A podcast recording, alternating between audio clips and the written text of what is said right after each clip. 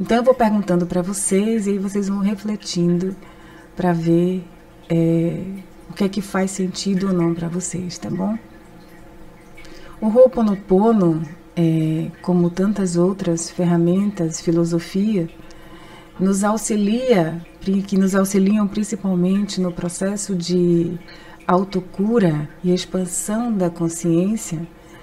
E eu estou perguntando, é, eles, essas ferramentas são como varinhas mágicas que a gente utiliza para conseguir coisas, qualquer coisa que a gente deseje, principalmente para co-criar, por exemplo, o dinheiro. Vocês concordam com essa afirmação? É, e o melhor, né? Que tudo virá fácil.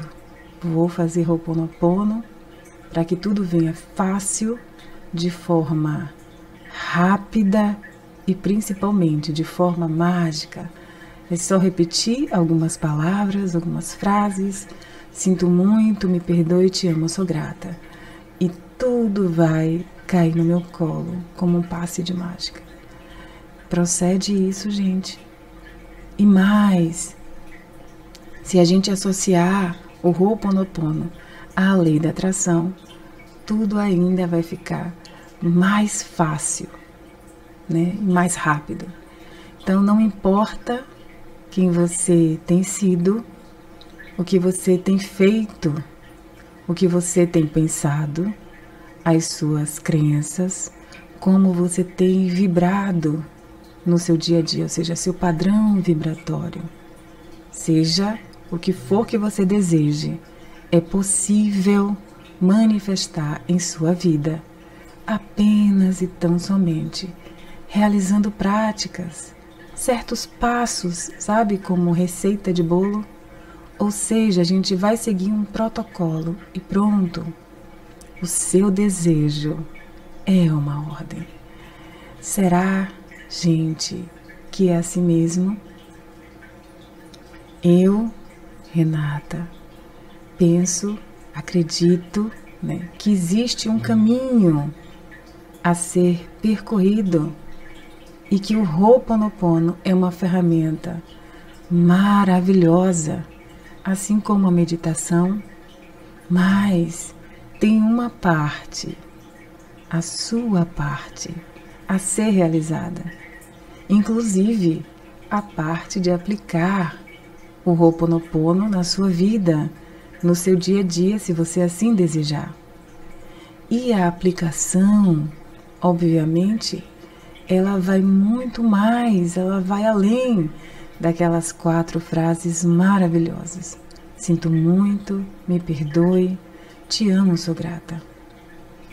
Cada frase dessa ela nos conduz a uma reflexão, a uma transformação interna e a uma ação.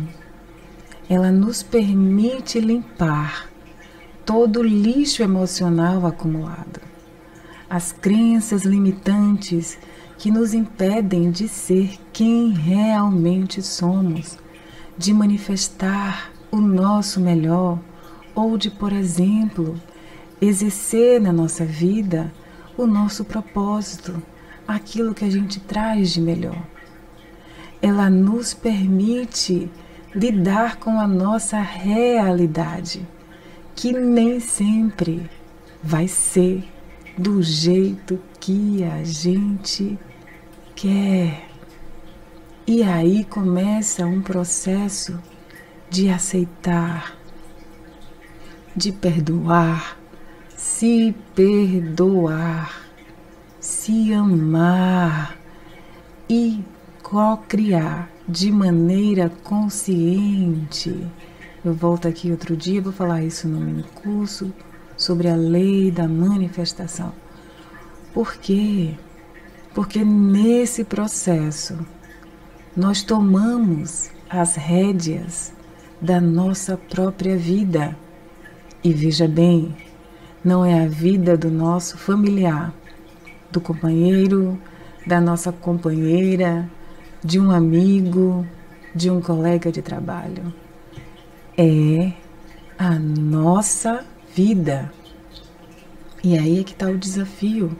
porque nesse processo é importante que a gente olhe para dentro, a gente se veja exatamente como a gente é, se ame, se aprove e faça as pazes com a gente, com os outros e com a nossa realidade. Então eu pergunto para vocês: você quer e decide tomar as rédeas da sua própria vida ou retomá-la caso você tenha perdido no meio desse caminho e ser protagonista, protagonista da sua própria história, da história que você decide, inclusive, começar, recomeçar e de forma, acima de tudo, consciente.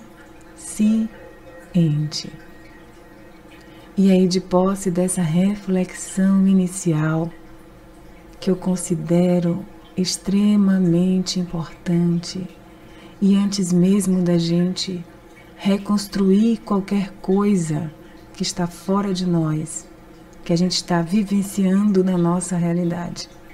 É muito importante a gente olhar para dentro e começar uma reconstrução interna. Isso para mim é o que faz sentido. Isso faz sentido para vocês.